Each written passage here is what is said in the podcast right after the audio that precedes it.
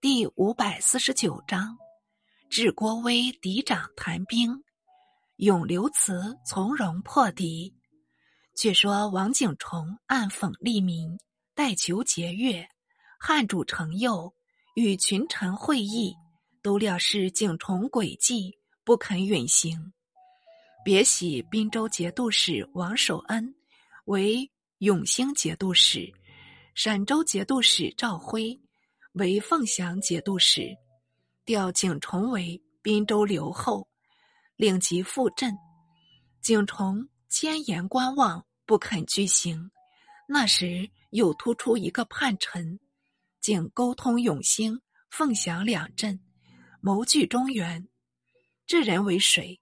就是河中节度使李守贞。守贞为三叛之首，故特提一笔。守贞与崇威为故交，崇威诛死，也未免兔死狐悲。莫思汉室新造，四军财力，朝中执政，统摄后进，没一个可与伦比。不若诚实图变，倒可转祸为福。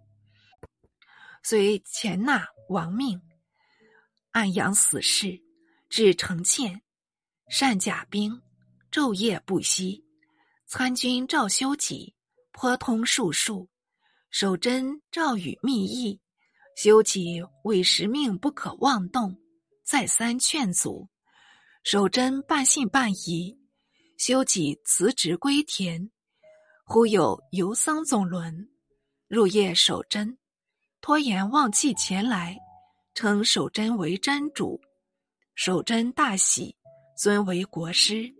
日思发难，一日召集将佐，置酒大会，畅饮了好几杯，起坐取功。遥指一虎是长徒，故与将佐道：“我将来若得大福，当射中虎蛇。”说着，即张弓搭箭，向图射去。嗖的一声，好似箭足生眼，不偏不倚。正在虎舌中插住，将佐同声喝彩，统离座拜贺。守贞一觉自豪，与将佐入席再饮，敌掌而谈，自鸣得意。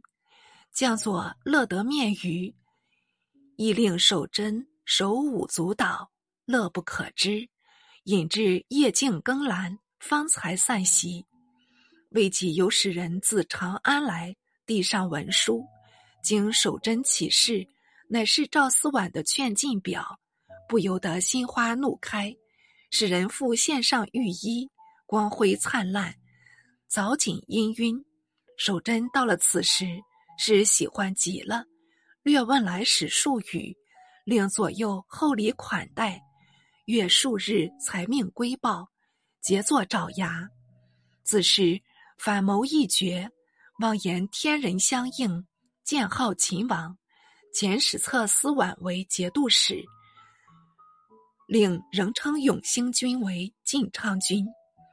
同州节度使张彦威因与河中相近，迥知守贞所为，时常戒备，且密表请示。汉廷派华州指挥使罗金山率领部曲驻戍同州，因此守贞起事。同州得以无恐。守贞遣骁将王继勋出兵据潼关，军报驰入大梁，汉主乃命澶州节度使郭从义充永行军行营都部署，与客省使王俊率兵讨赵思宛，滨州节度使白文科。为河中行营都部署，率兵讨李守贞，继复派出夔州指挥使尚洪谦为永兴行营都虞侯，阆州防御使刘慈为河中行营都虞侯，各军同时西行。都尚洪谦势勇前驱，驱至长安城下。赵思婉正养足锐气，专待官军对仗，遥望洪谦前来，立即挥众杀出，与洪谦交锋。洪谦尚未列阵，思婉已经杀到，主客一行，劳役易事，就使洪谦骁悍过人。至此，以其米折乱，进遏不住，勉强招架，终究是不能支撑。看看士卒多伤，便挥兵先退，自率亲军断后。且战且行，司婉力追不舍，恼动了洪谦血性，拼死力斗，才把司婉击退。但洪谦身上已受了数十创，回至大营，呕血不止。过了一宵，便即捐生。写洪谦阵亡情状，有另是一种写法。郭从义、王俊二人因洪谦战死。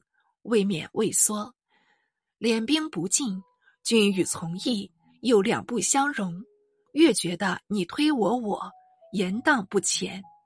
汉廷在遣责路节度使长恩领兵援应，可巧郭从义也分兵往迎，两下会师，总算克复了一座潼关。由长恩屯兵守着。河中行营都部署白文科逗留同州，未尝进兵。新授凤翔节度使赵辉到了咸阳，部署兵士，一时也不能急进。汉主程佑颇以为忧，特派枢密使郭威为西面军前招谕安抚使，所有河中、永兴、凤翔诸军，悉归郭威节制。为奉命将行，先议太师冯道处问策。冯道许语道：“守贞素将，自谓功高望重，必能约束士卒，令他归附。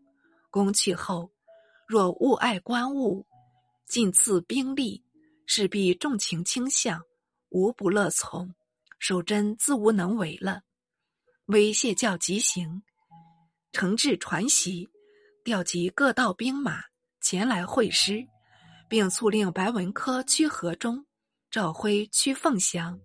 辉已探得王景崇降蜀，并通李守贞，连表奏闻，有诏命郭威监讨景崇。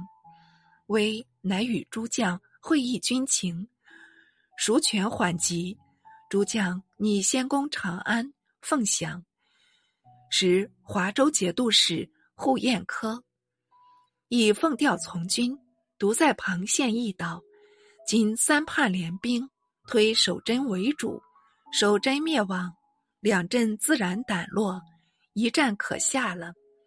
古人有言：‘擒贼先擒王，不取守逆。’先攻王赵，已属非计。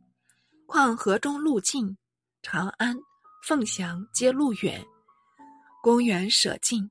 倘王赵据我前锋，守贞袭我后路，岂非是一危道吗？诚然，诚然。微待他说毕，连声称善，乃决分三道攻河中。白文科及刘慈自同州进，长恩自潼关进。自率部众从陕州进，沿途所经，与士卒同甘苦，小功必赏，微过不责。士卒有疾，则亲自抚视。蜀吏无论闲余，有所陈请，均和颜悦色，虚心听从。虽有逢道处得来秘诀，但亦能得法意外，因此人人喜悦。个个欢腾。守贞初闻郭威统兵，毫不在意，且因禁军常从麾下，曾受恩师。若一到城下，可坐待倒戈，不战自服。哪知三路汉兵陆续趋集，统是扬旗伐鼓，耀武扬威。郭威所带的随军。犹觉得气盛无前，野心勃勃，当下已有三分惧色，平城府主，见有认识军将，便呼吁叙旧。未曾发言，已听得一片哗声，统叫自己为叛贼，几乎无地自容。转思木已成舟，悔恨无益，只得提起精神，督众聚首。郭威树栅城西，白文科树栅河西，长恩树栅城南。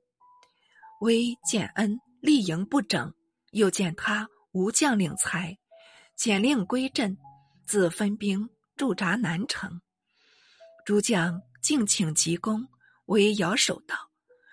守贞系前朝宿将，剑斗好施，屡立战功。